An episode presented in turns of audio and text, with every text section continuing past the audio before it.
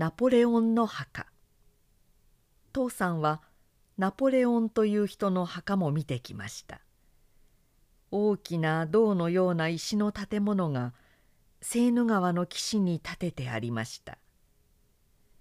ナポレオンという人は一体何をした人でしょう？あの人は大きな戦争を何度もしてエジプト辺りまでも攻めていきましたから戦争ばかりしている人のように聞こえますが一方ではフランスの法律をこしらえたり町を美しくしたり学問を励ましたりした人です。